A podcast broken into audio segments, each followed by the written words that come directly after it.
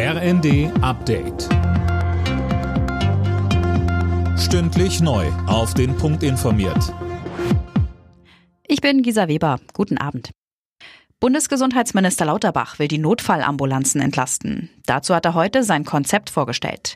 Mehr von Tim Britztrup. Kern des Ganzen, die Notrufnummer für den Rettungsdienst, die 112, soll mit der des kassenärztlichen Notdienstes, der 11617, vernetzt werden.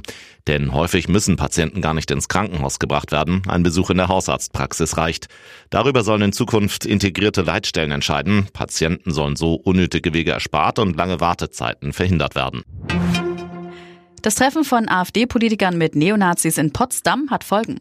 Parteichefin Weidel hat sich jetzt von einem ihrer engsten Mitarbeiter getrennt.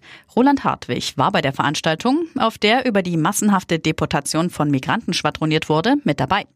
In mehreren Städten hatten zuletzt tausende Menschen gegen die AfD protestiert. Grünen-Fraktionschefin Dröge sagte.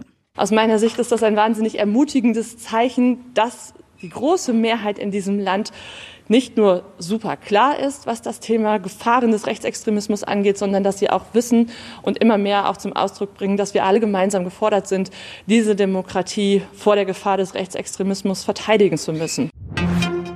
In Deutschland fehlen weiter massiv Sozialwohnungen. Laut einer aktuellen Studie im Auftrag des Bündnisses Soziales Wohnen sind es 910.000.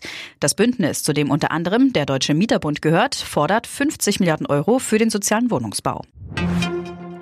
Immer weniger Menschen auf der Welt greifen zur Zigarette. Nach Angaben der Weltgesundheitsorganisation gibt es rund 1,25 Milliarden Raucher weltweit. Das sind 19 Millionen weniger als zuletzt. Und das bei steigender Weltbevölkerung. Alle Nachrichten auf rnd.de